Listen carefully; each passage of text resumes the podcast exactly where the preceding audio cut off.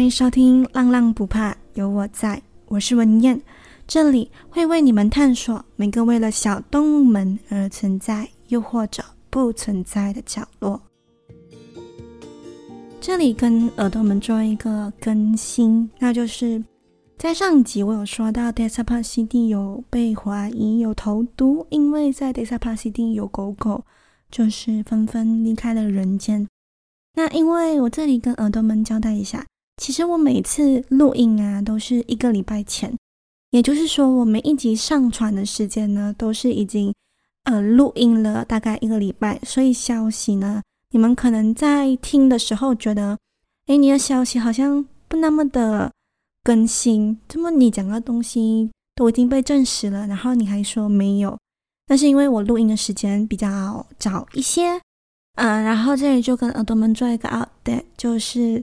在前几天吧，就是我录音前的几天，Desa p a 就在 IG 做了一个 announcement，他们就说，关于这次狗狗中毒的事件，经过他们的调查，他们没有在公园发现任何疑似有毒的东西，所以就严重的警告各位，不要乱传 rumors，不要嗯、乱传谣言呐、那这里跟耳朵们就是做一个交代啦，因为上集我也没有说到下文嘛，所以这里就跟耳朵们说一下，哎，嗯，事情真的发展到哪里了？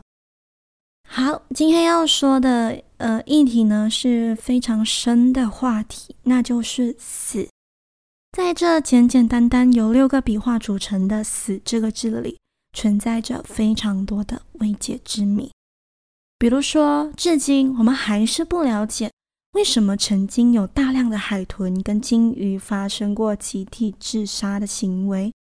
为什么曾经在印度的一只大象会因为踩伤了一名小孩而跳河自杀？我回答不出来，也找不到任何正确答案。但是很明显的，这些有着轻生举动的动物都是有一定智商的。不然就是有着和人类一样的同理心，呃，或者强大的记忆力。但我今天要说的故事主角啊，并不是我刚提到的海豚、鲸鱼或者大象。我今天要说的就是我们人类最忠心的朋友——狗狗。虽然我到现在都还没有看过狗狗自杀的新闻，但是却看过有很多狗狗在临死前会害怕被主人看见自己死去的惨样。又或者不忍心看见主人哭泣而选择离开的消息，其中的原因到底是什么呢？一样，我们喝一口水，休息一会儿。一段音乐后，让我带耳朵们去读读看狗狗临死前的各种思绪。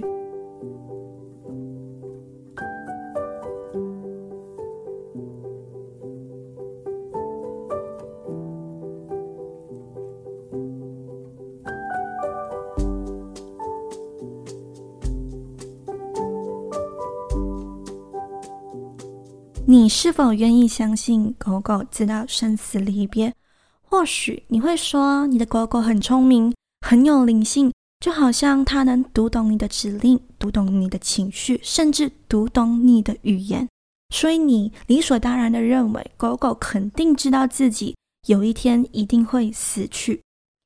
嗯，这句话我非常的赞同，因为身为一只猫、一只狗的母亲，我。在通过他们的生活习惯或者跟他们交流，都发现狗狗好像比猫更聪明一些。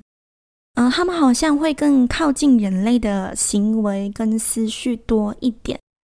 所以呢，有一些专业人士就说啊，当狗狗要离世之前，会出现以前从未有过的行为，比如一向不亲人的狗狗会突然变得非常爱撒娇。又比如，一向很粘人的狗狗却开始躲避主人；又或者，狗狗会突然间嚎叫，但是又突然间安静。这些行为呢，都是狗狗在生前从未做过的。那这些解释啊，当然都是通过观察狗狗的行为才解读出来的。那是否是因为我们人类把狗看得太人性化，所以才会有以上的解读呢？我是不知道现在在听的耳朵们的想法是怎样，但是我更愿意相信狗狗是知道死亡、知道离别的。那如果听到这里的耳朵们想要反驳的话，嗯，你们可以先把反驳的话吞回肚子里先。你们可以先把我以下要说的真实故事听完，再下定论。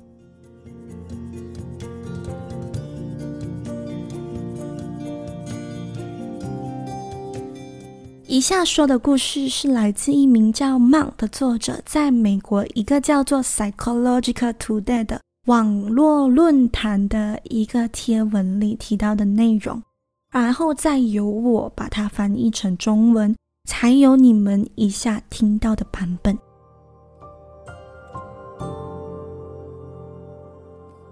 第一则故事是来自一个一人两狗的家庭。第一只狗狗是比较年轻的，它叫做 Sadie；另一只呢，则是比较有年纪的狗狗，它叫 Oscar。一天晚上，Oscar 像平常一样跑到楼下的狗窝休息。Oscar 把自己的头跪在臭臭的枕头上，Sadie 呢，则是缓缓地走到 Oscar 的狗窝旁，也准备一同睡觉。但一直到午夜时分，Oscar 突然站了起来。走到通往楼上的台阶上，试图想上楼，但他没有成功，而且还跌了一跤。很奇怪的是，奥斯卡从来都没有做过以上的行为，而且他不仅还跌了一跤，甚至四肢展开的躺在了台阶下。这个跌倒的声音吵醒了正在睡觉的 Sadie，Sadie 就被声音吵醒了嘛，他就决定走去。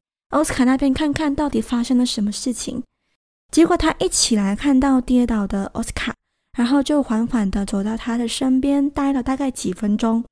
几分钟后，Sadie 呢开始就嗅了他的身体，就嗅了奥斯卡的身体。嗅了身体过后，他做了一个非常奇怪的行为，他开始轻轻的呜呜叫着痛哭，看起来他非常的担心。他好像知道接下来会发生什么事，所以呢，他马上飞上台阶，直接跑到主人睡觉的床上。那他就把他的主人叫醒嘛，把他的主人带到楼下去看看正在跌倒的奥斯卡。主人到达那个楼下的时候呢，发现奥斯卡已经没有呼吸了，已经死了。Sadie 看到状况就开始闷闷不乐。他知道已经出事了，于是就趴在奥斯卡的旁边，一直痛哭。尽管主人怎么拉，他都不愿意离开，好像知道这就是永远的离别。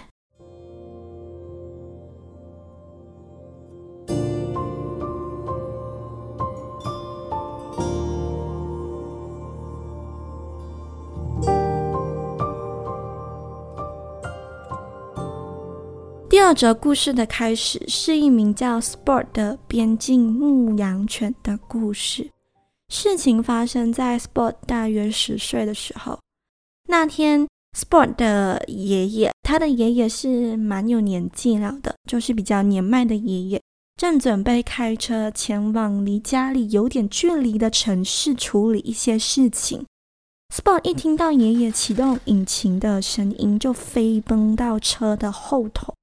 站着不动，一直往车后吠，不断不断的吠，一直吠，好像叫爷爷不要离开一样。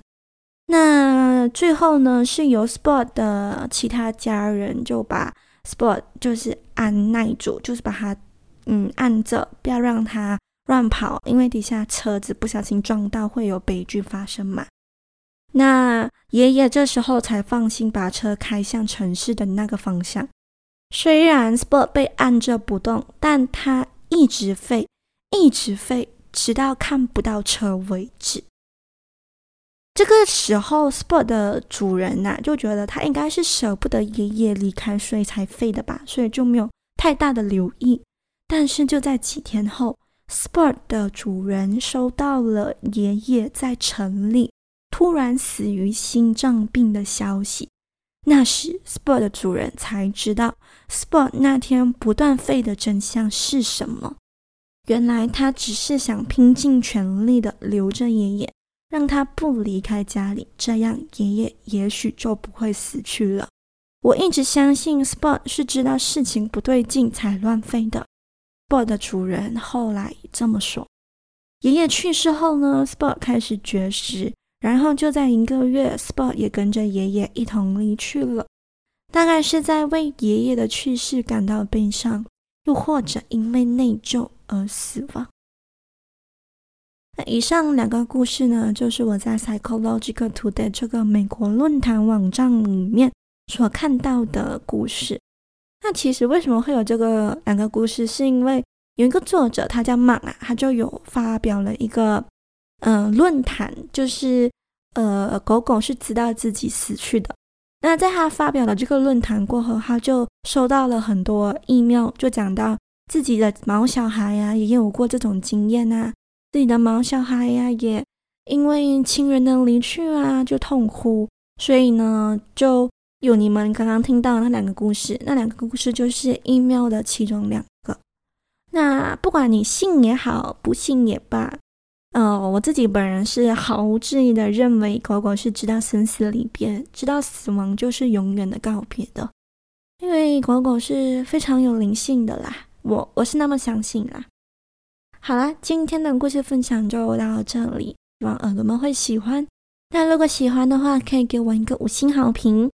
如果你有任何想说的话，可以到 Firstory 或者 IG 直接留言，你说的每一个留言我都会看哦。如果你有一点闲钱不知道去哪花的话，可以点开文字说明栏那里，那里会有一个 Buy Me a Coffee 的 link，在那里你可以自己设定要赞助的余额，让我更有动力去看世界、讲故事哦。那耳朵们，我们下期再见，拜呀！